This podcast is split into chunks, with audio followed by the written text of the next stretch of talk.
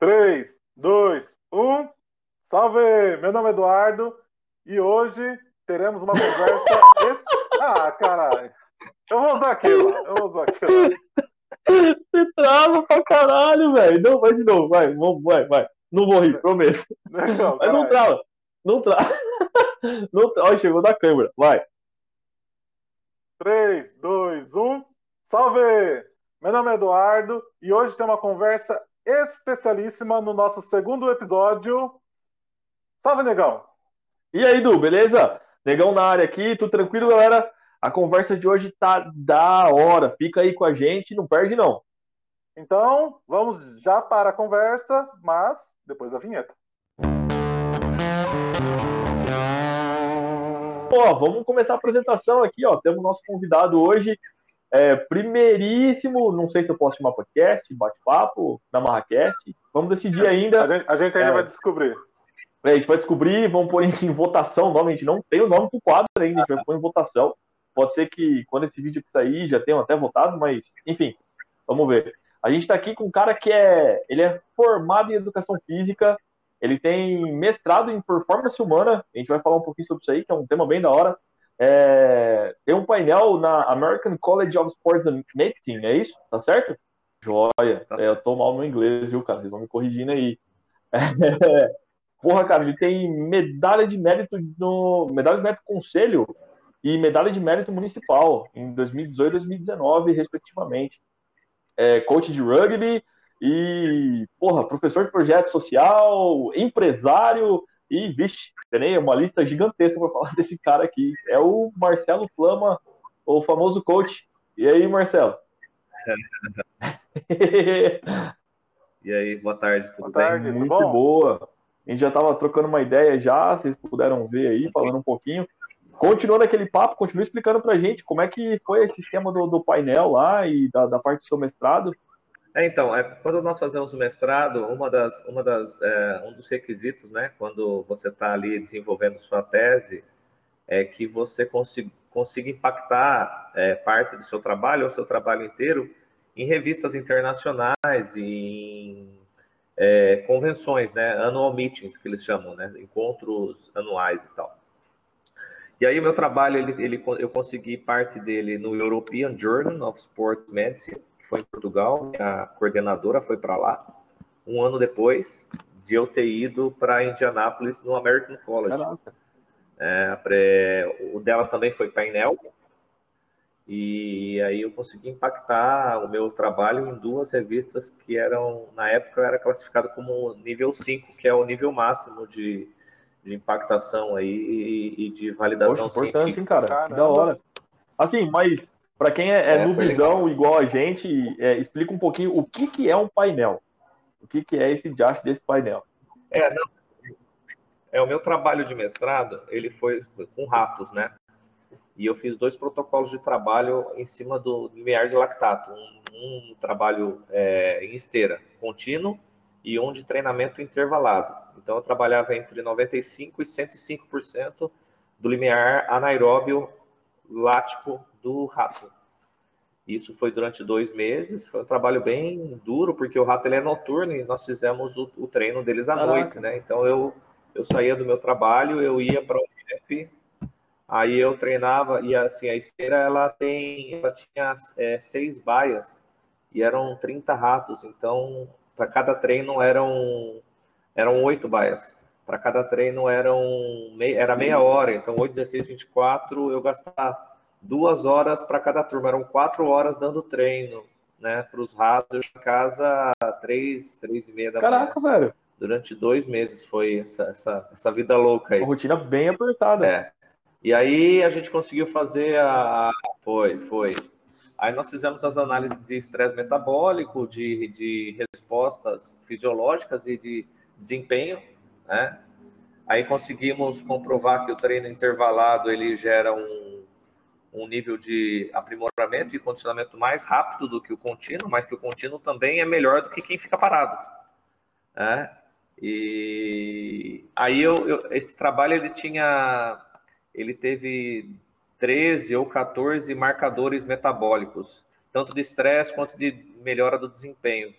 E aí a gente picou trabalho, vários é, pequenos trabalhos para conseguir pulverizar ele em vários congressos. Aí eu consegui mandar para Indianápolis em 2008 ou 2009, eu não me recordo.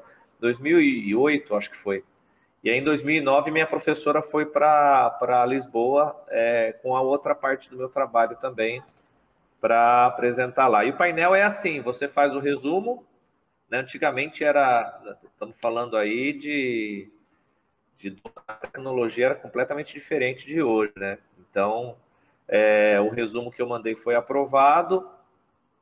E aí eu, eu fiquei bem inseguro de fazer lá, porque é primeira vez na, na no, nos Estados Unidos, né? É, tudo novo, tal, levar aqui, então eu acabei indo numa gráfica aqui de Americana e fiz o painel, que é o na verdade é, é assim que funciona. Lá no, no, no centro de convenções existe, existiam várias paredes, né?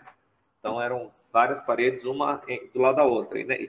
E aí o seu painel ficava por exemplo, eu fiquei de manhã, então era das nove ao meio-dia que eu fiquei, eu fiquei, meu painel ficaria exposto no, no, na fila 3, no quadrante C. E aí eu tinha que estar presente lá, levar o painel, e, e o pessoal passava e ia perguntando para mim: ah, o que, que você. Qual foi o seu trabalho? é, o que, que você quis dizer e tal. E aí eu, eu explicava para quem perguntasse. da hora. Eu tenho ele aqui, quer ver? Peraí. Caraca, é um trampo bem. Caraca, assim, se você fizer uma comparação, né, Dudu? Tipo, até dá pra falar que é tipo uma feira de ciências nível universitário master, tipo. Não. Caraca. Falando de painel, eu cheguei a fazer um painel quando eu fui me formar. E realmente, cara, dá trabalho. Você tem que ir lá, fazer todo o design dele, fazer um resumo, porque é um resumo do seu projeto. Porra. Porque é um, é um painel mesmo. Aí, aí você tem que Isso. imprimir, montar ele. Literalmente é um painel. Literalmente é um painel. Legal. E aí você manda para gráfica imprimir, e aí é um resumo, e aí as pessoas vão passando e vão te perguntando sobre o que, que é, por que, que você se inspirou, quais são os resultados. É Mas aí, a, Eu já participei imagina. de um assim, é bem, é bem legal mas não dá aquela travada na hora, principalmente para gringo, você explicar é, para gringo eu... qual é que é do seu projeto, não dá aquela. Opa, então, explicar em inglês, como que. Como que é explicar não, tem, um ah, tem um desenho aí que eu conto vocês que foi o, o, um japonês, rapaz. Ele com o orientador dele chegaram para perguntar para mim, eu falei, puta que pariu, né? Tava indo bem até agora. O japonês falando inglês. E o japonês perguntando para mim, eu não entendendo porra nenhuma. Aí o japonês falando What in your boca? What in your boca? Caraca, velho, o que esse cara tá falando? E, e assim, foi, foi. Faltava cinco minutos para acabar o meu tempo e, e o pessoal do, do, do, Congresso eles ficam acompanhando os painéis, né? Você, você só recebe o certificado se você realmente é, for considerado um cara participativo e presente no painel, não é simplesmente ir lá, colocar o painel e sumir. Né? Então tinha, tem, tem toda uma, tem todo um protocolo a ser seguido, né? E aí faltava cinco minutos para terminar, chegou o Japinha lá com, com, o orientador dele, aquele jeitão Caxias de japonês, né? Aquela mochila de lado assim, andando, baixinho, papelzinho, tal, né? Ele passou, ele passou paquerando meu trabalho e eu saí Aí ele voltou, paquerou meu trabalho de novo, aí sumiu. Falei, bom, escapei do Japa, né? Aí voltaram em dois, voltou ele com o orientador. Falei, puta que pariu, né? É, hoje, bom. Falei, puta que tá falando, rapaz. Aí, resumindo, eu peguei, eu peguei o meu papel, estava com o meu, meu material lá, eu peguei o papel, eu peguei a caneta e falei, por favor, você pode escrever aqui a sua pergunta? E a pergunta dele era muito boa. Ele tinha perguntado se eu tinha feito biópsia muscular. Mas é, como o meu trabalho ele foi é, avaliação avaliação intermediária e avaliação final, a gente acabou não fazendo é, biópsia porque não teria como ter controle dele mesmo, sabe? Porque se você faz uma biópsia muscular do, do rato durante o treino, você vai lesionar ele e vai comprometer os outros jogadores de treino, né? Mas que, que tipo de treino é esse? Como que funciona? Treino. Treino em esteira. Ah, É treino, óbvio, esteira. treino de É, corrida. é realmente uma esteira. Você põe o ratinho na esteira e faz ele correr. É. Caraca.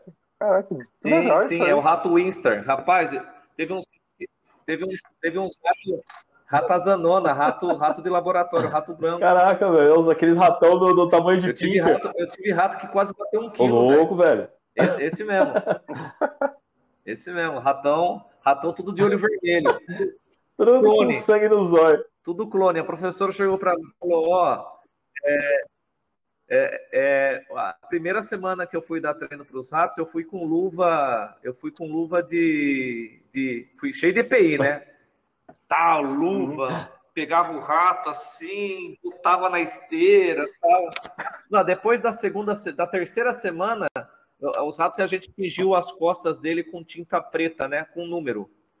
E aí tinha lá o número, o número 1, 2, 3 até o 60, que eram três, eram três grupos de 20. Isso. O, o grupo era assim, era um grupo controle, que era o grupo sedentário, que só ficava comendo e dormindo. Aí era o grupo é, que treinava contínuo e o grupo que treinava intermediário, inter- intervalado, né? Aí tinha o, o 7, o 13, ó o número, e o 21, e todos é, é, é, eram, eram os atos Zika. Eu nem tirava do, eu nem tirava do, do da gaiola. Porque o rato era Zika mesmo, velho. Os caras é, é, Eita, mordia, pega. cabreiro. Falava, Ih, filha da brabo." mãe. Aí o- os outros ratos, o, o 14, o 14 ele ficava, ele ficava relaxando na, na esteira. Ele, ele se acelerava, ele ficava lá, é, é, fazendo massagem na, na, na orelha. Porque assim, a, a esteira de, de- É engraçado. A, a esteira de, de, de para você treinar rato, ela é uma. Ela é- tem uma, uma engrenagem, né? Então você tem a esteira e a esteira de academia. Aí você tinha uma engrenagem com oito baias que desciam e formavam na esteira é, é, é, oito espaços para os ratos. Sim, sim. E no finalzinho eram, eram então eram quatro e quatro. Aí os quatro daqui corriam atrás dos quatro da frente. No final da esteira tinham é, quatro uma tinha uma, uma, uma telinha que ficava com eletrodos com uma corrente de choque contínua. Então qual que é a ideia? O rato começava a andar na esteira, na hora que ele cansava e, e relava no ferrinho, tomava um choque, opa, tomava um presta atenção, né? Mas esse 14, cara, ele Cara. relaxava no choque. Ima- Imagina isso na academia, esse cara tá lá Eu ia, correndo, não, um shortinho, mas tava 14. ferrado. Eu ia até perguntar isso agora, cara. É, in- invertendo essa situação para um plano humano, que que você tem alguma comparação para fazer, tipo assim, definições de, de estilos de pessoa, por exemplo, o mais magrinho, o cara que dá mais o mais raivoso, o gor... Aí já ia falar besteira, o gordão que toma choque. Tinha, tinha. O 14, o 14 era o preguiçoso. O 14 eu sempre colocava ele, eu tirava de dó. Deixava ele uns 3, 4 minutos só, depois eu tirava.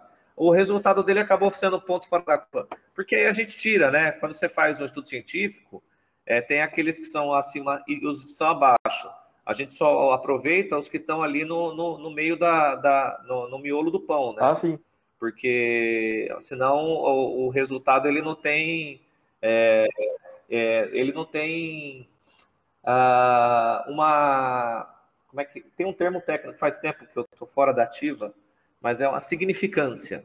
Certo. significância considerável né? Então a gente acaba tirando os extremos a gente tira. E o 14 muito provavelmente deve ter ficado em um desses porque tadinho o 14 eu ele relaxava, ele ficava tomando lá no shopping, aí deixava a na orelha dele. Aí eu falei, bom, já entendi que ele não quer ele treinar, né? Então eu pegava ele e colocava na gaiola de novo, falava, bom, deixa o Nossa, 14. o 14 sou eu na vida. O 14 somos nós. Pra, pra treinar tá difícil. Marcelo, e falando assim, cara, uma coisa que eu li aqui, você é empresário. É, por eu já te conhecer, eu sei que você tem uma, é, é proprietário de uma academia e agora é um Mas- estudo de alta performance, né? Faz a propaganda, faz É. a propaganda da academia. Faz sua propaganda, já fala o nome, se você quiser divulgar, já, já fala aí como é que é, como é que tá. É, não, le- é legal a sua colocação aí. O meu estúdio, ele é, de, ele, ele é focado em performance humana, né? Mas o que que é performance humana, se não tudo que é associado com movimento e com desempenho, né? O que, que é performance humana, se não a busca que vocês estão tendo aí agora de desempenho, de melhora do, do, do seu desempenho individual, de melhora da sua capacidade cardíaca, de perda de é, diminuição de gordura, enfim, de melhora de condicionamento. Performance humana é tudo que é associado ao seu movimento e aquilo que você faz em benefício da sua, do seu desempenho do dia a dia, não necessariamente alto ah, rendimento. Legal, legal. E como que chama lá? Seu estúdio e a sua academia? E qual que é a diferença de um para o outro? Não, é, eu, eu tenho só o estúdio agora. É ah, você não tá mais com a academia? Studio. Poxa não, vida. Não, fechei. Mas, pô, então maravilha, desejo sorte, né? Pô, porque eu vi já é. seu Insta no, na MRT, tá legal, hein? Sim. Legal, joia. Quero ainda fazer um, um, treino com você lá. Morrer lá. Tá oh, aí, ó. Aí, Dudu. Aí se liguem, se liguem. Já tá tem um convite, hein, mano. Agora, ó, falando assim, já que pô, você é proprietário de academia, agora tá com estúdio, você tem alguma, alguma história, alguma história cabeluda aí para falar pra gente, uma coisa que você já viu que, tipo, se você contasse, ninguém acreditaria? Algum relato da hora aí pra gente? Ah, tenho bastante história de superação, né?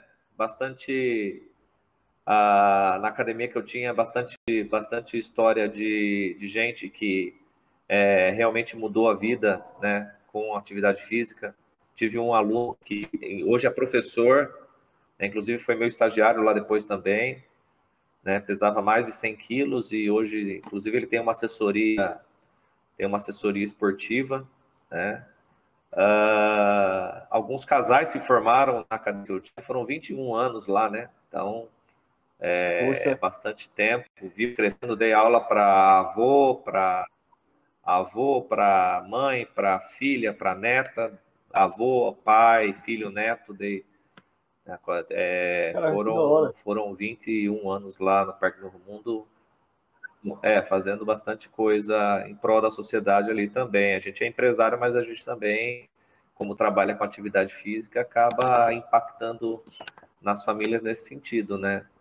Assim, mas de história engraçada, tem uma história minha aqui. Eu, logo no começo, né, quando estava lá, ficava de tarde lá treinando, é, o meu sonho em me tornar um Arnold Schwarzenegger aos 22 anos de idade, você acha bonito ser fortão, é, aí você vai no supino lá e põe 30 quilos de cada lado, 35, né, e vai lá, um, dois, três, era para fazer oito, a sexta já sobe quadrada, né? Sobe primeiro um braço, depois o outro, já tá ali. Na hora que você fala, não, eu vou fazer as oito.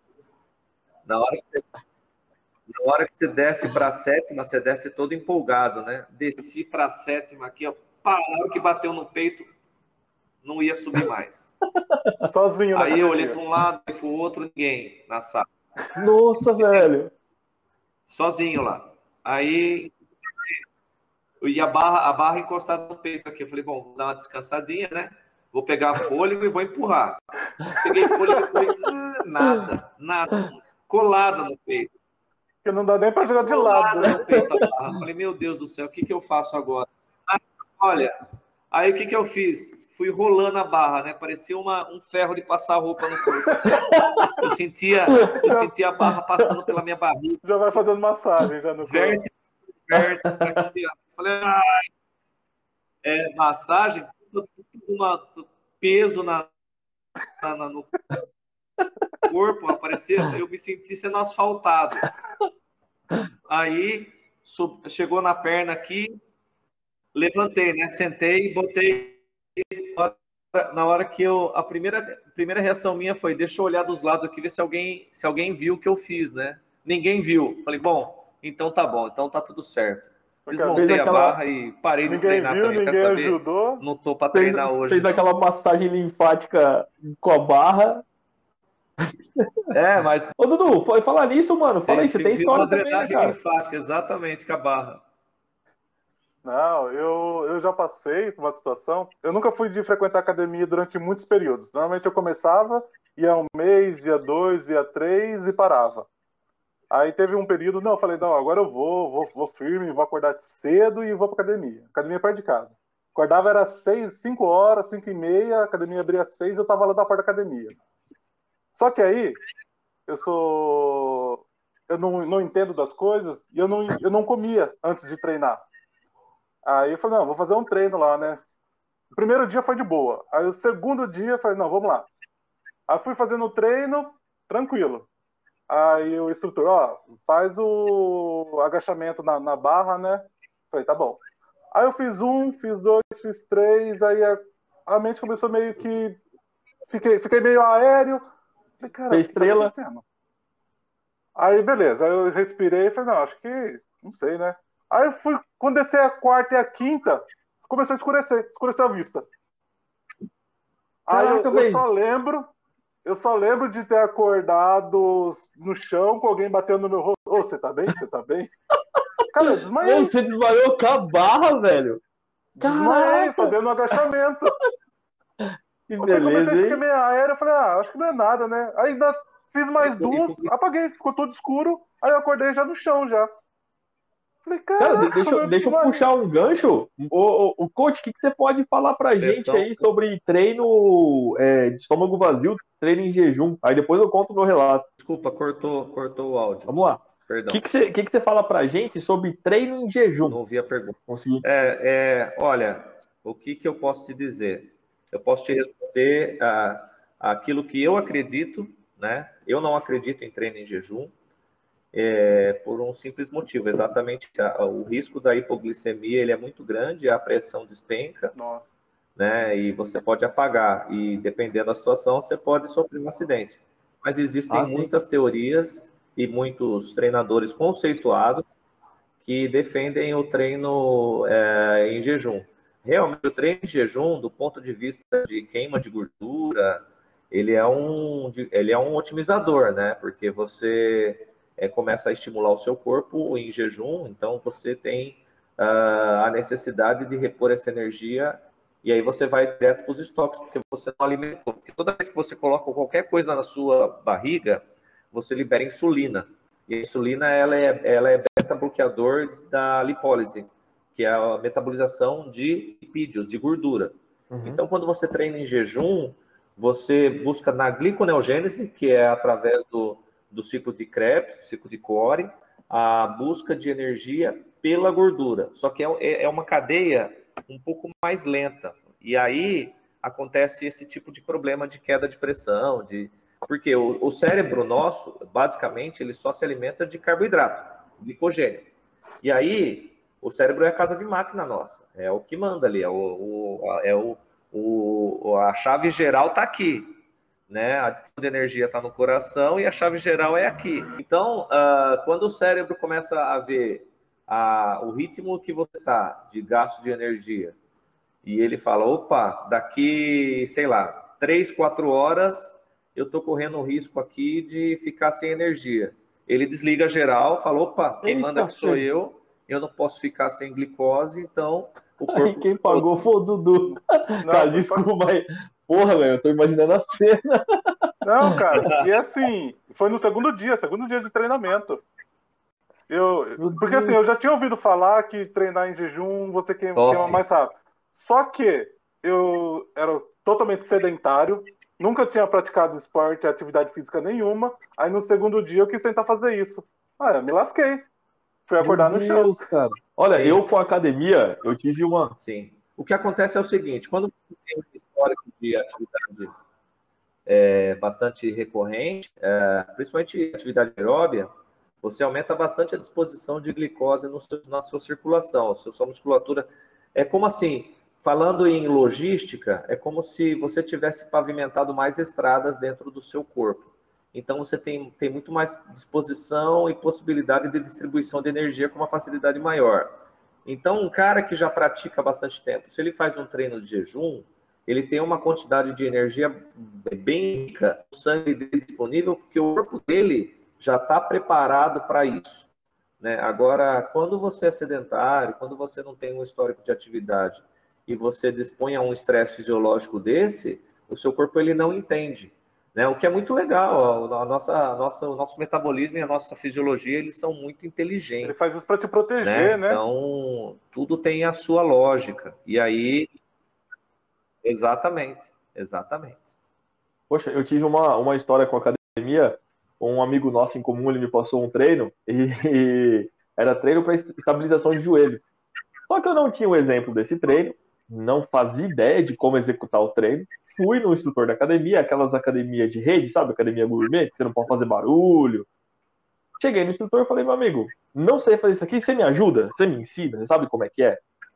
Ele falou, olha, eu não sei, mas eu vou procurar me informar e eu vou te ajudar. Eu falei, beleza. Aí voltou ele com a explicação do treino e tal, você vai fazer assim. Só que eu achei estranho, porque eu comecei a pular de um lado pro outro de uma forma muito estranha, velho. Muito. Falei, que porra que eu tô fazendo aqui, cara? E eu vi que começou a juntar instrutor, juntar instrutor, dava para mim e dava risada. Eu falei, mano, tem coisa estranha, tá errado isso aqui. Resultado, para resumir, nunca mais voltei na academia.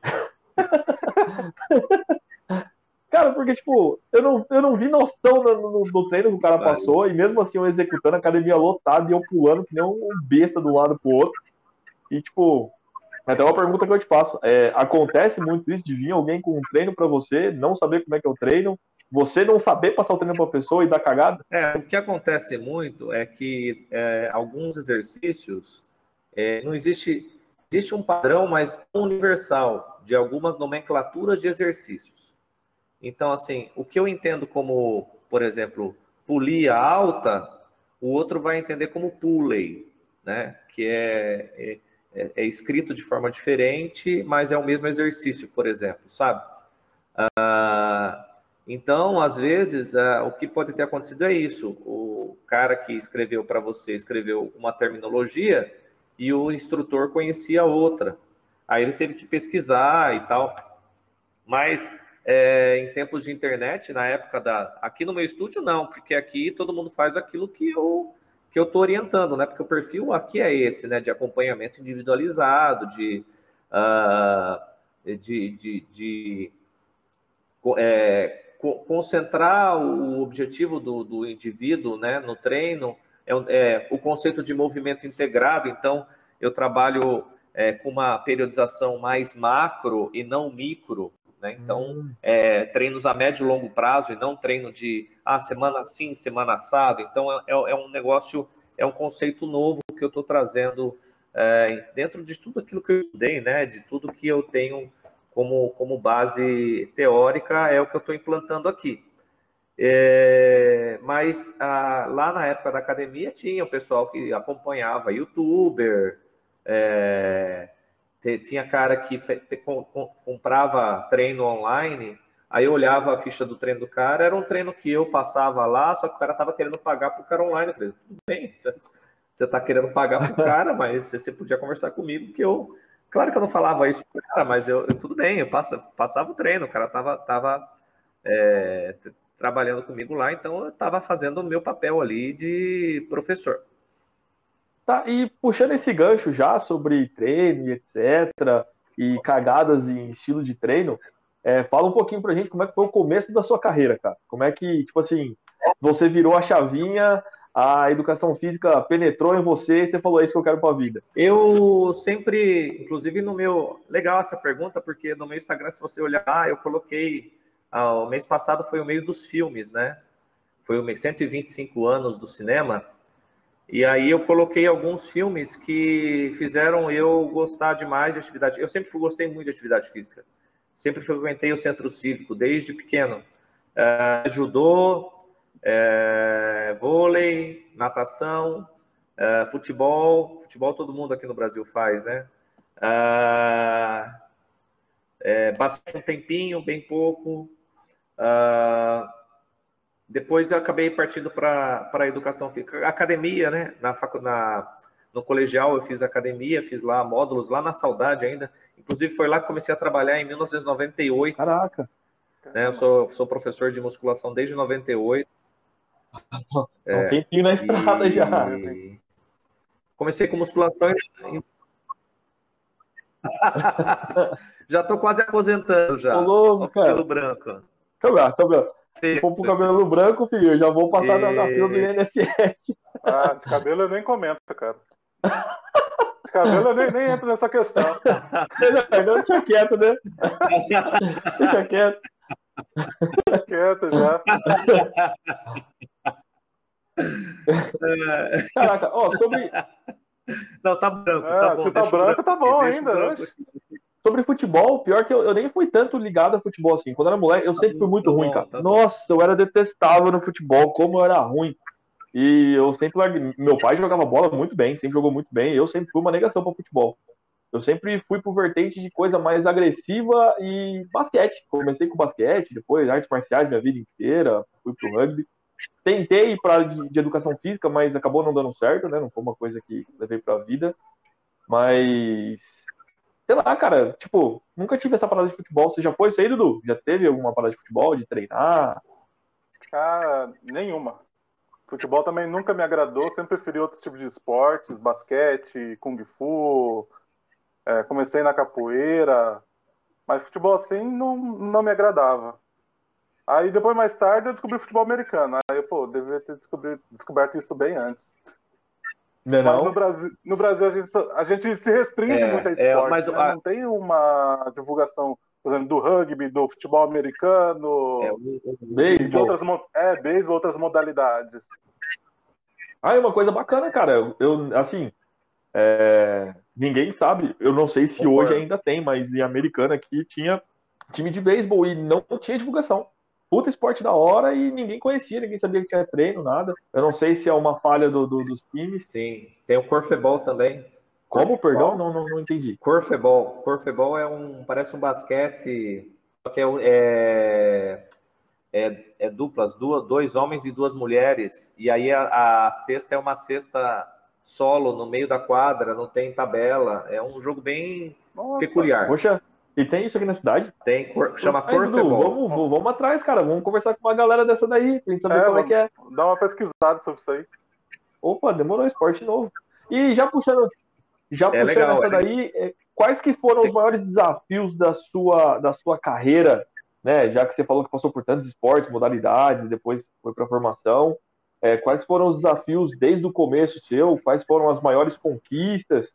Né, que você tem para passar para a gente? É, profissionalmente, na educação física? Pessoalmente e profissionalmente, quais foram seus, seus maiores desafios e entrando na educação física, seus desafios, conquistas? Ah, é, é, eu vou, vou até usar é, uma frase bem clichê, que é a que é, um desistente nunca vence, um vencedor nunca desiste.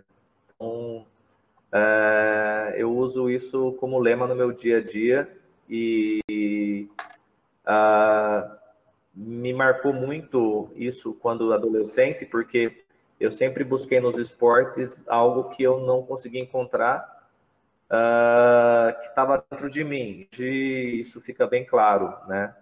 É, me encontrei, me encontrei muito como como treinador no rugby. Era uma satisfação muito grande treinar vocês lá. Olha, show de bola. É, eu conseguia é, eu conseguia, eu consegui, eu consegui fazer é, é, um clube vencedor, né? Em cima de uma história de tantas dificuldades que o clube teve e a gente é, no final da, da história aí pré-pandemia era eu, eu falo sem, sem modéstia nenhuma era o time mais casca, casca grossa aí da, da série B a gente batia de frente podia não ganhar né? Mas é, é, você sabe como que seria o adversário. A galera respeitava. Quando a gente jogava. Só por curiosidade, qual time de rugby que é? Na pirateira, o, o, o show era mais duro. Era pirata? Sempre, era sempre. Pirata. Sempre. Cada enxadinha de minhoca. Nossa.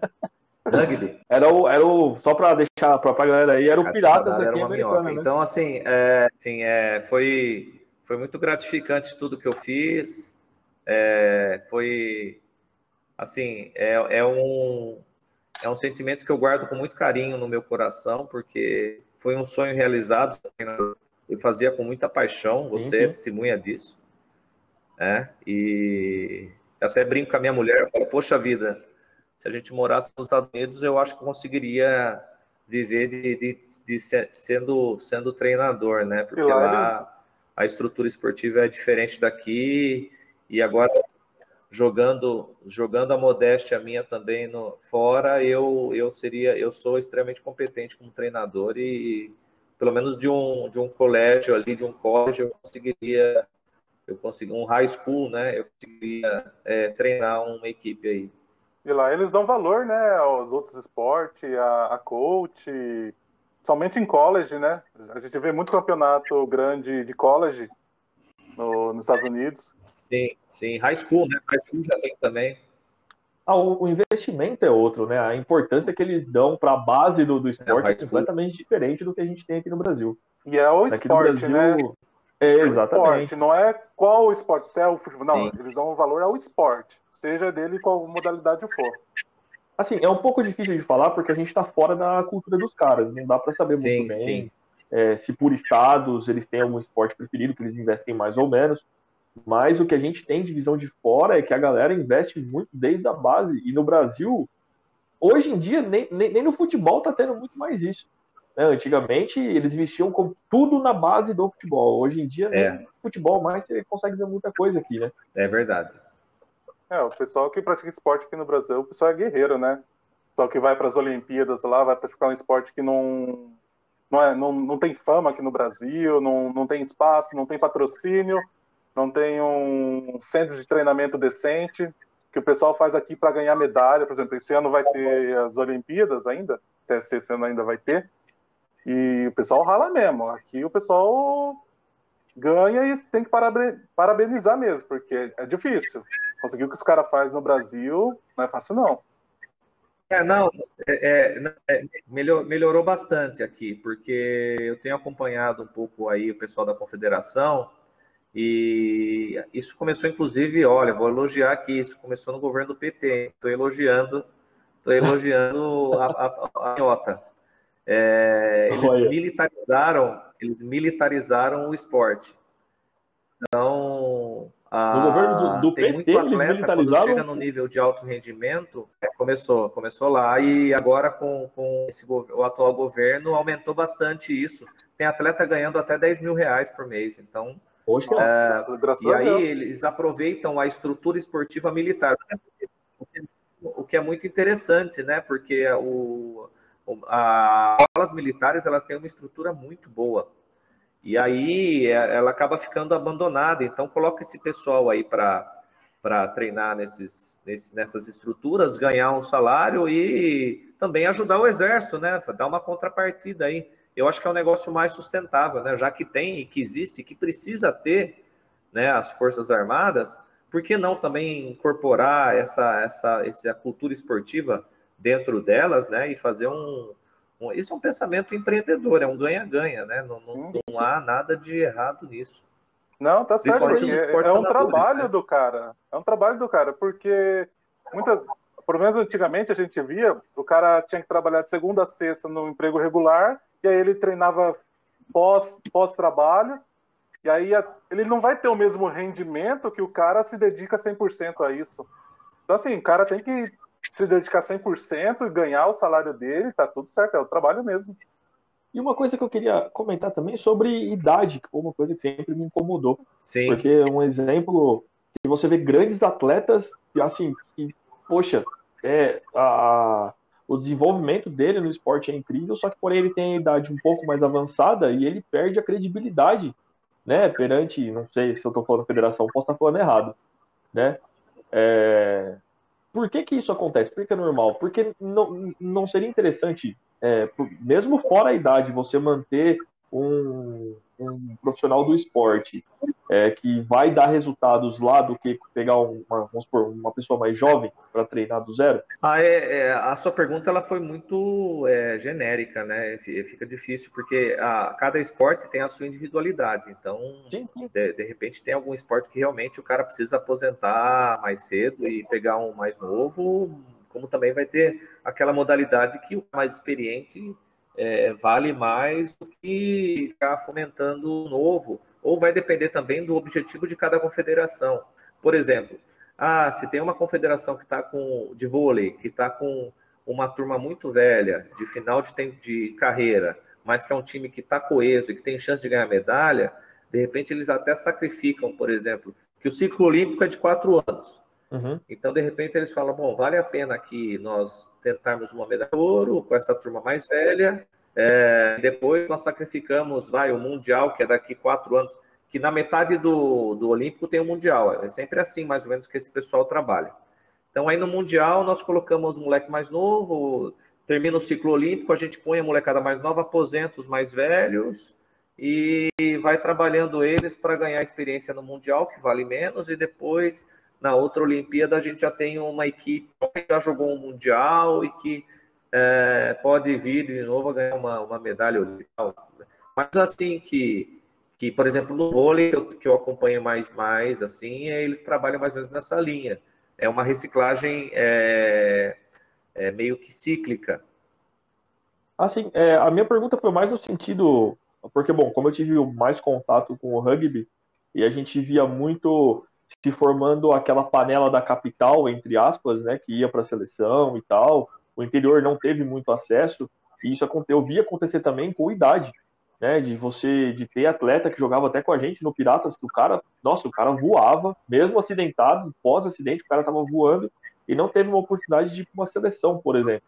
E ao meu ver, é óbvio que eu não, não tenho uma visão profissional e, né, como posso explicar, é, mais criteriosa do, do assunto. Mas ele dava de frente com qualquer outro atleta da, da, da seleção e não teve oportunidade pela idade. Né? Então foi mais nessa linha. Então, sei lá, não sei muito bem como, como julgar isso daí. Eu concordo contigo, eu concordo. Eu concordo. É, né, eu concordo contigo e eu sei do que você está falando, eu acho que ele merecia uma oportunidade. Ah, e, mas é, eu não sei qual que era a ideia dos caras. Ecoou lá, viu? Ele chegou até a ser convocado, né? Chegou a, a participar sim, de alguns treinos e tal, mas é, não sei, não sei quais foram as, as justificativas do pessoal lá. Não acompanhei isso mais tão de perto aí. Não, não Aí, aí também é, é o, esporte coletivo, rugby, é muito parecido com futebol nesse sentido aí de cartulagem, de comissão técnica, de, de tomada de decisão, assim, sabe? É, tem muito aquela. É, Criam-se as, as, a, os, os grupinhos né, de, de, de, de de atletas, e aí o treinador, para não perder o time, ele pega os líderes e fala, e aí, quem que eu vou convocar? Não estou dizendo que lá foi assim, mas é, é algo meio que modus operandi. É, acontece né, bastante nesse isso. meio aí. Isso no futebol americano é assim também, Dudu? Você tem conhecimento? Você que já treinou? Então, o, no caso eu treinei o flag football, né? Então, não, não, não teve na, na, minha época não tinha um time brasileiro, um time da, da, seleção.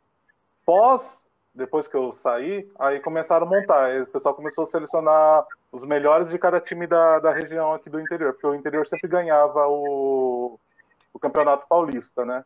Uhum. Mas também tem coisas que a gente não, não fica sabendo. Às vezes o cara é muito bom, a gente acha que o cara é muito bom e convoca um, um outro cara, um outro cara da mesma posição que a gente não via com tanta expectativa, mas é aquela, né? Isso aí acontece muito no Brasil, tanto seleção de amador e profissional também. Ah, justo, justo. Mas vamos. É, na verdade, é, quando a gente fala em esporte também, é como se fosse um tabuleiro de xadrez, né? Então, eu tenho minhas peças lá que estão muito bem claras, eu como treinador. Então, muitas vezes, vocês torcedores estão olhando uma torre e acham que a torre tinha que ser titular. Só que na, na, na, na estratégia do meu jogo, o cavalo é mais importante do que. Né? Então eu, eu, eu, coloco o cavalo. E aí quem está na torcida fala: Poxa, como é que você está, ele está usando o cavalo se a torre está lá disponível? É porque eu estou enxergando o jogo onde o cavalo é mais importante do que a torre. Mas, enfim, é uma analogia só para vocês entenderem como funciona é, a cabeça de um treinador. Ah, justo. É, porque é, o cara vai convocar baseado na, na, estratégia que ele tem em mente, né? Assim, é, é, é total um, realmente um jogo de xadrez, cara. Estratégia e estudo, estudar outro time, estudar o jogo, estudar como vai ser, é tudo assim, é bem milimétrico. Mas, mudando de assunto, puxando um pouco sim, mais para peso. E é, Marcelo, eu quero saber de você que você teve uma experiência bem bacana aí, que Isso. eu pude presenciar e acompanhei. Eu sei que revelar o peso e a altura às vezes é um tabu, principalmente para mulher. Mulher não gosta de revelar peso. Não sei, não sei porquê, porque é uma coisa tão normal revelar peso e altura, mas, né? Enfim. É, fala um pouquinho pra gente qual que é o seu peso, qual que é a sua altura, o máximo de peso sim. que você já chegou e como foi todo esse rolê aí. Ah, eu tenho 1,85m, hoje eu tô com 98 quilos, Porra. né? E eu cheguei a 125. Caraca, velho! Poxa vida! Tava grandão. Poxa vida, mas e aí, como é que foi o, o estalo para você virar a chavinha e falar, porra, fudeu, tem que dar um jeito nisso, mudar de vida? É, eu tava. Bom, eu tive. É, os meus últimos. É, ah, bom, vamos lá. Eu fui num lançamento de um livro né, do meu tio, meu tio é escritor, e aí eu tirei uma foto com ele lá, tava com uma camiseta do, da Inglaterra, rapaz, eu estava envelopado na camiseta. E... e eu vi a foto. Eu te mando no WhatsApp a foto. Essa foto foi o meu. Foi a minha a virada de chave, assim. Né? Postar ela aqui no, no, no vídeo? Pode mostrar ah, ela? Pode, pode. Pode, pode mostrar ela assim. É uma foto que eu tenho muito orgulho de, de ver sempre, porque é aquela foto que eu cheguei no fundo do poço, então eu tenho que olhar para ela e falar: olha, é, é, aí que você vai chegar se você é, largar a mão de novo, né? Porque eu tô, tô bem setado agora, né? Cabeça forte, corpo forte. E o corpo forte e a cabeça, a cabeça forte é nós, né? Nós, nós conosco mesmo, de se entender, de se, de se estar sempre se reciclando, se autoconhecendo, né, sendo sempre duro e muito firme, como deve ser, mas tem é, criar perspectivas positivas das coisas que faz. Isso é muito importante. Aprender, aprender a comemorar quando é para se comemorar, né? Não só ficar se cobrando. É, você me conhece, negão. Você sabe que eu sou muito duro e eu era muito duro com vocês e eu era o dobro de duro comigo. E isso a gente se frustra muito, né? Quando é, não sabe se elogiar. Então, uh, você acaba se depreciando, uhum. né? E isso vai te cada vez te afundando mais. É, então, é, quando eu vi essa foto, eu, eu, virei a chave e aí eu comecei a estudar mais, né, sobre autoconhecimento. Mas assim, para você chegar. E aí eu fui me entendendo melhor, fui deixando minha pra cabeça. Para você chegar no, no, no, ponto que você chegou de peso, só 125, teve algum, algum estopim, um estopim psicológico, ou simplesmente perdeu a mão? É, parou de, de, sei lá, de se importar com parte estética. Né? O, o, meu, o, meu, o meu negócio antigo não estava bem, e aí você vai ficando meio que deprimido, né? Meio preocupado, meio ansioso, tudo vai somando tudo ali na sua cabeça, você fica com uhum. amanhã. O medo é um negócio brabo, né, cara? O medo ele vai. O medo ele é, é traiçoeiro, ele é que nem um escorpião, né? Ele fica ali ah, na espreita, só esperando a hora para te dar a ferroada. Exatamente. Então você tem que, a gente tem que aprender no, no, no a, é, a, atualmente as coisas elas são a ansiedade, a sociedade ela ela vai deixando a gente ansioso. Eu que sou da geração mais velha aí, é, você entra com toda essa tecnologia que a gente tem hoje em dia, isso acaba é, trazendo um, alguns gatilhos de ansiedade que, é, se você não se entende ou se você está passando por alguma dificuldade, você acaba é, tendo esses gatilhos mais acentuados e isso vai é, se tornando um hábito. Esse hábito acaba entrando na sua rotina e essa rotina se torna uma espiral negativa. Ah, é, é, é, um ciclo, é um ciclo vicioso, né? Então você tem que transformar o seu dia a dia. Exato, exato. Aí você tem que transformar o seu dia a dia numa espiral positiva. Só que para você inverter esse vórtice é é trabalhoso. É fazer a, a engrenagem andar no positivo, ele, ele é tempo dependente e aí é, é persever, perseverar, né? Perseverar. É aquilo que eu falo, eu admiro demais. Porra, eu admiro demais a galera que tem resultado agora, porque, meu, é muito difícil. muito difícil. É muito difícil você lutar contra. Sabe, aquela. Vamos supor, é, eu não sei o nome da pessoa, mas é aquela lei que é, nada é tão ruim que não, possa piorar, não possa piorar. E realmente piora. Que nem eu tô numa situação que, tipo, velho, eu não quero saber de atividade física. Não quero, Sim. não quero, quero ficar só no sofá e as coisas têm que mudar. É por isso que é bacana ver pessoa que consegue ter essa perseverança, essa força de vontade, Sim. porque não é qualquer um que consegue, não. Mudar cara. e manter, né?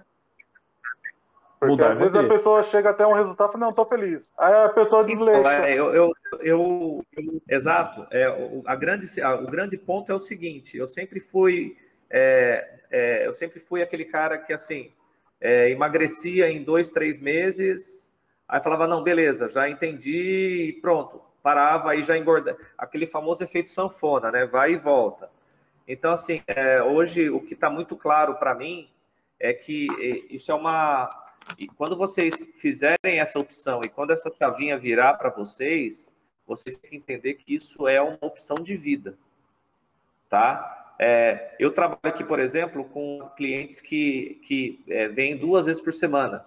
E aí eu, eu, eu, eu, eu tento criar neles uma terceira opção no final de semana, ou sábado ou domingo com a família, é, algo mais é, é, dinâmico, algo que relaxe, mas que seja, que se torne rotineiro, que seja um hábito.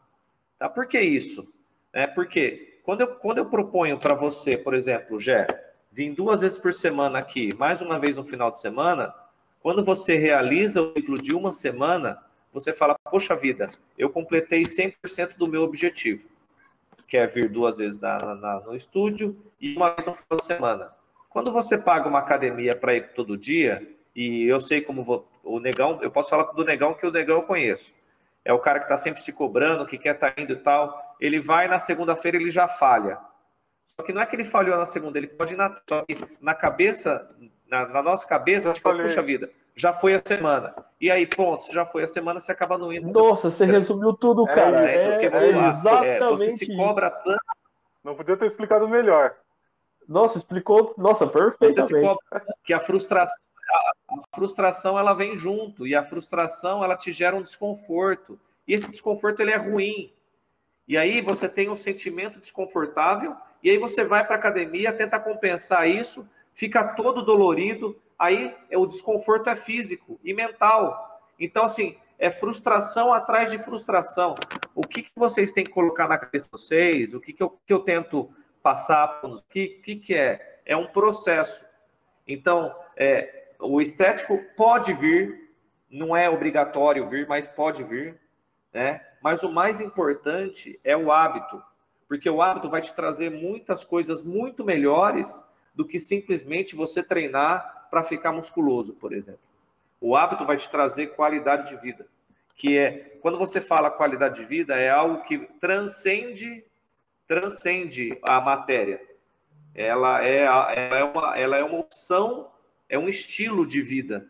É você viver bem e, e entender que esse processo, essa rotina, esse hábito, eles vão te trazer outras coisas boas, né? Que é a longevidade, por exemplo, que está tão na moda se falar, né?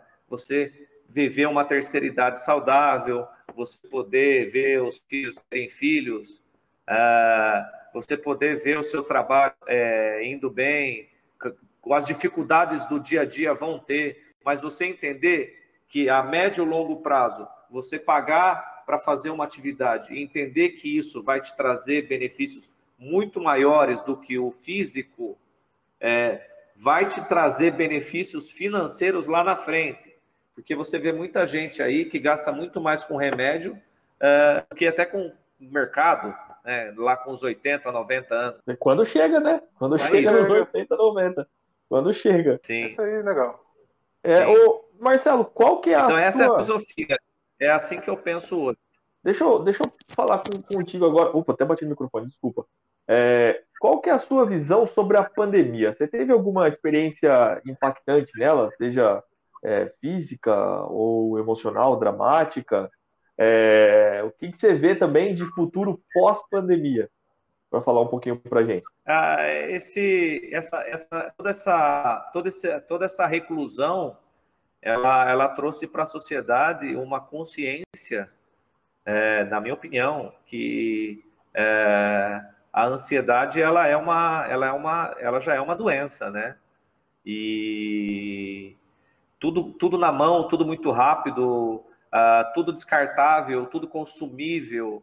Isso consome consome as nossas energias do dia a dia, né? Então, é, ficar fica, é, eu acho que a sociedade ela está entendendo ou está aprendendo a entender o quanto a ansiedade faz mal, né, é, para o dia a dia das pessoas. Esse é um ponto que é, eu acho que vai ser muito marcante daqui para uhum. frente.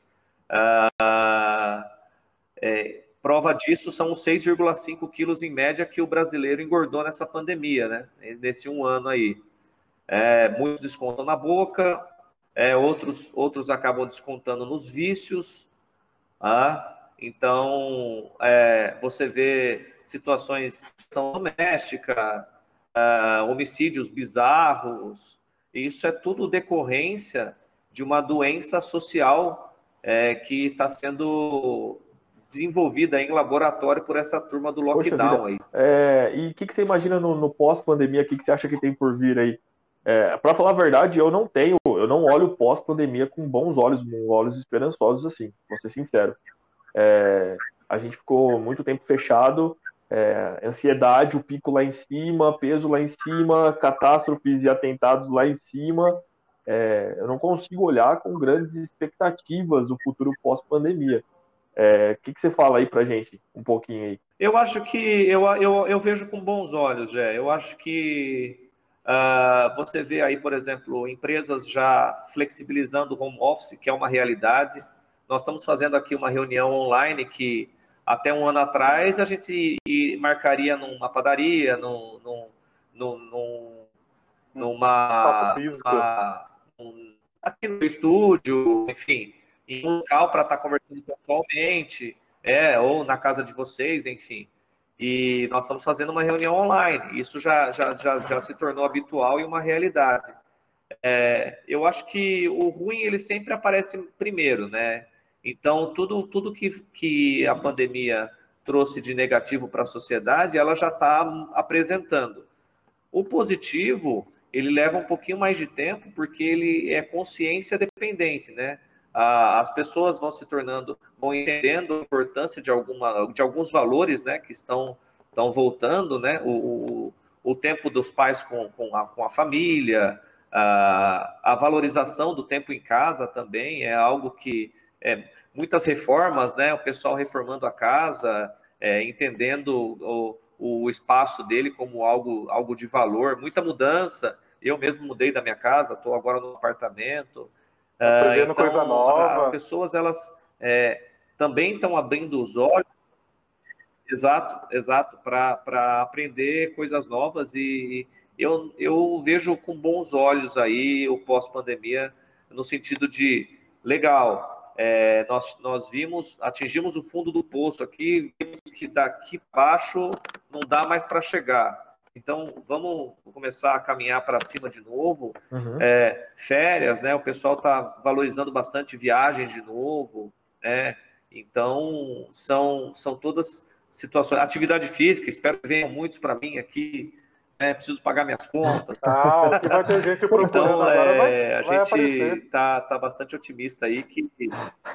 Então, mas é assim. Sim, sim. É, sim. É, é... é muito mais barato, é muito mais barato você buscar é, hábitos saudáveis na espiral positiva e ter qualidade de vida do que você ficar parado e depois achar que em uma farmácia você vai conseguir uh, resolver e resolve. Só que se, é, momentaneamente.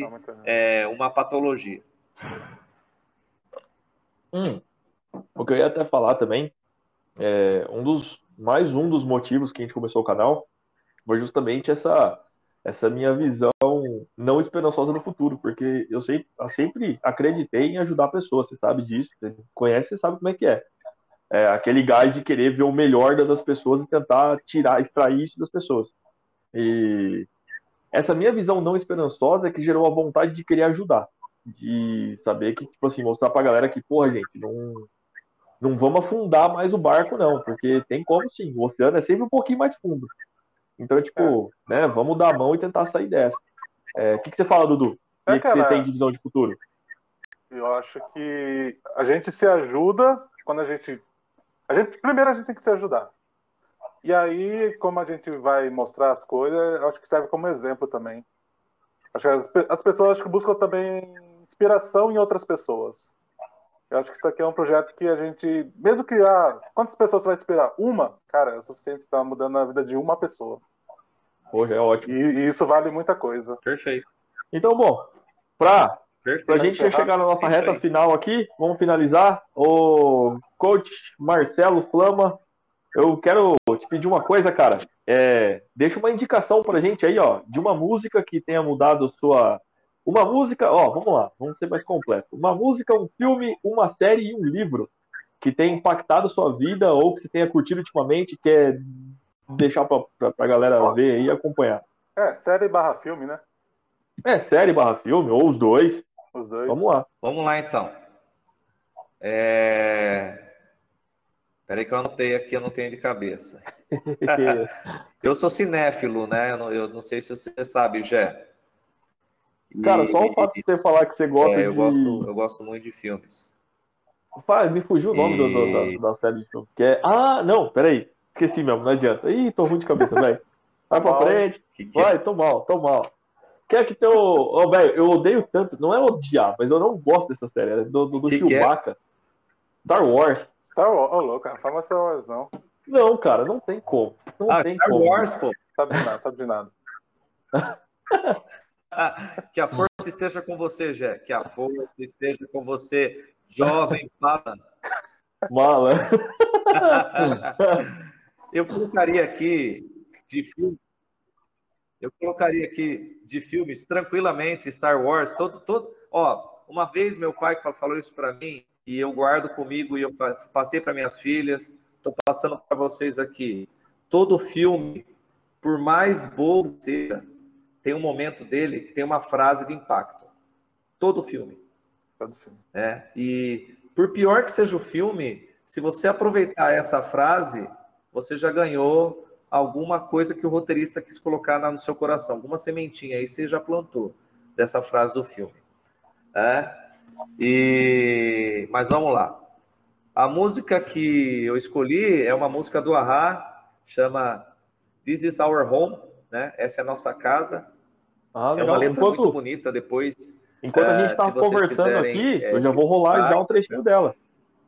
Vai estar tá rolando um trechinho da música. E por que, que essa música te impactou? Fala um pouquinho pra gente. Não, não, a letra dela, né, tem a ver com, com você ter a sua casa, você cuidar da sua casa, né? Você manter a sua casa em ordem. Sua casa é seu corpo. Sua casa é seu corpo. Pô, da hora, chique. E o filme? Qual que é o filme que você indica aí? O que você tem pra gente? O filme é, né? Filme que concorreu ao Oscar, não sei nem se ganhou, filme indiano. É, as, é, é uma analogia da, da, do drama da cabeça da, do ser humano quando ele está crescendo, né? quando ele está passando da, da, da infância para a vida adulta. Né? Todos os medos, todas as aflições são representadas naqueles animais no barco, e o barco é você com você mesmo. Você está sozinho no, mar, no alto mar ali, e você tem que aprender a, a se resolver e a resolver os animais que existem dentro da sua cabeça, né? Senão um come o outro ali e você ah, acaba é, se deixando levar. E tem uma é, coisa muito legal sobre esse filme, As Aventuras de Pi. É uma, é uma. Você sabia que é, é inspiração? O livro Sim. que gerou o filme é inspirado num livro brasileiro, escritor brasileiro. Ah, é? Pô, eu me surpreendi quando eu vi, Legal. cara. Deixa eu só puxar para aqui, ó, O livro chama Max e os Felinos. É, o escritor é o Moacir Sclear, acho que é assim que fala o nome, Sclear. Se eu tiver errado, desculpa, gente, mas é difícil o sobrenome. Mas, cara, eu fiquei surpreso. Eu falei, porra, ó, os BR aí, velho. É uma trama psicológica muito interessante esse, esse filme. A, a série na mesma linha, né? A série do Loki. Não sei se vocês estão acompanhando aí na Disney Plus, a série do Loki ela no segundo episódio, no, no segundo, no, no, segundo episódio, é, o Locke ele faz algo que um dos livros que eu li ele pede para a gente fazer a reflexão e fazer, né? Que é o livro é o livro dos sete hábitos. É, durante o, a, a, leitura desse livro, eles pediram para ele pede para a gente fazer uma reflexão sobre se você morresse hoje é, o que, que seus amigos diriam oh, no fudido. seu velório. Esses amigão que eu tenho. Não é uma reflexão quando você, quando, quando, você quando você para para pensar né, é, na possibilidade da sua morte e Quantas o que você deixou para trás, o- como que as pessoas viram que você é. Exato. E aí, aí isso é, já dá uma mexida. E no- nessa série do Loki, é, esse Loki que, não sei se vocês acompanham, mas esse Loki é uma variante lá de Nova York, do Vingadores 1. Foi o Loki que, que é, foi morto pelo Thanos. É o mesmo, mas é uma variante dele, né, numa cheguei outra realidade. E aí, na hora que ele entra na TVA, é, na hora que ele, na hora, na hora que ele vai para a TVA, é, ele consegue ver o filme dele, ele sendo morto pelo Thanos, tentando enganar o irmão antes, uma cara que ele mandou para brigar com o irmão dele, mata a mãe dele é, por uma mentira dele. Aí ele vê ele se redimindo com o irmão, salvando Asgard da Hela, que é a irmã mais velha deles. É, vê o pai dele morrendo. Aí ele vê ele morrendo, salvando o irmão. Coisa né? que ele não então, viveu. isso também vira a chave dele. É uma puta de uma oportunidade. Psicologicamente, esse cara ele tá entendendo que ele pode ser diferente. Então, está buscando alternativa, está tentando se tornar um cara melhor, um cara diferente e tal. É, claro que quem acompanha a Loki e conhece os gibis fala, pô, esse cara tá mentindo. Então você fica o tempo todo assistindo a série e fala, pô, será que é mentira ou será que é verdade agora? Mas você começa a perceber que ele está buscando ser diferente. Isso é muito legal. Isso é muito legal. Isso é muito todos nós, né? Todos nós temos dentro de nós é, algumas personalidades aí que alguns eus diferentes dos nossos eus que mostramos. E essa busca contínua é algo que vai se retroalimentando. Por isso o poder do hábito, né? Por isso a importância de você colocar, se propor a fazer, a criar rotinas diferentes, externalizar isso, né? Napoleão Hill fala que você tem uma força mental que é muito maior do que você imagina, então toda vez que você fala para você se autossugerindo, então eu vou, eu consigo, eu estou, né? Não, ah, eu não gosto. Toda vez que você fala eu não gosto, você já está se podando, você já está se colocando numa situação inferior.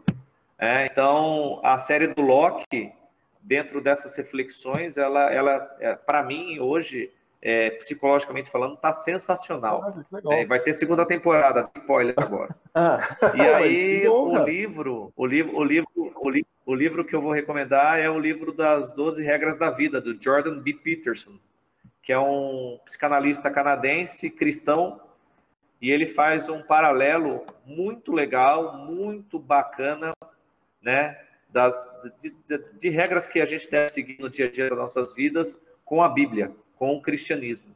E o quanto o cristianismo é bonito e é importante para os nossos para o nosso dia a dia. O quanto de lição que Jesus Cristo deixou na nós. Poxa, que show de bola! Fiquei curioso sobre dica, esse hein? livro. Fiquei curioso sobre esse livro, vou pesquisar mais a fundo. E, bom, eu É acho que é isso aí. Galera, é, a gente tá ficando por aqui. Marcelo, brigadão de verdade, cara. Foi show de bola esse papo aí, esse tempo Muito que você obrigado. disponibilizou pra gente aí. Valeu mesmo. É, espero que quando a gente tiver com uma estrutura um pouco melhor e mais pra frente, a gente vai ter novos bate-papos. Espero que você esteja com a gente, né? Aceite aí fazer parte do bate-papo de novo. E é isso aí. É, Vamos ficando por aqui, Dudu? Tem alguma coisinha pra falar? Algum recado pra deixar? Só Tamo junto. se inscreva no nosso canal, curta essa, esse vídeo, compartilhe com todo mundo. Um assunto bem legal. Marcelo, quer deixar suas redes sociais? Ah, só para lembrar, vou deixar todas as redes sociais Opa, é, aqui na MRP descrição. Studio no Instagram. Boa, boa, boa. Não, Tá mas fala aí, fala aí. Não, vamos falar, vamos fala aí, fazer fala merchan. aí. Vamos fazer Fala aí, merchan. vou fazer merchan. Eu, eu não mudo nosso online. Bom, MRP Studio Underline PH é o, é o Instagram, né? É, me chama inbox lá que aí a gente troca uma ideia e ou quem quiser vir pessoalmente aqui é na Rua dos IPs, 469, Jardim São Pedro, Americana, pertinho do Posto Planalto, pertinho aqui da pertinho aqui da Avenida Silos, tá? Eu já convido vocês aqui para vir conhecer também. E Opa, é isso, galera. Tamo, tam- tam- estamos aí para. Eu quero ajudar. Tá? Me ajudem, me ajudem a, a ajudar vocês. Aí sim, da hora, legal. Tá Então, galera, a gente vai ficando por aqui. E é isso aí. Valeu. Valeu, Fui, é nóis. Valeu.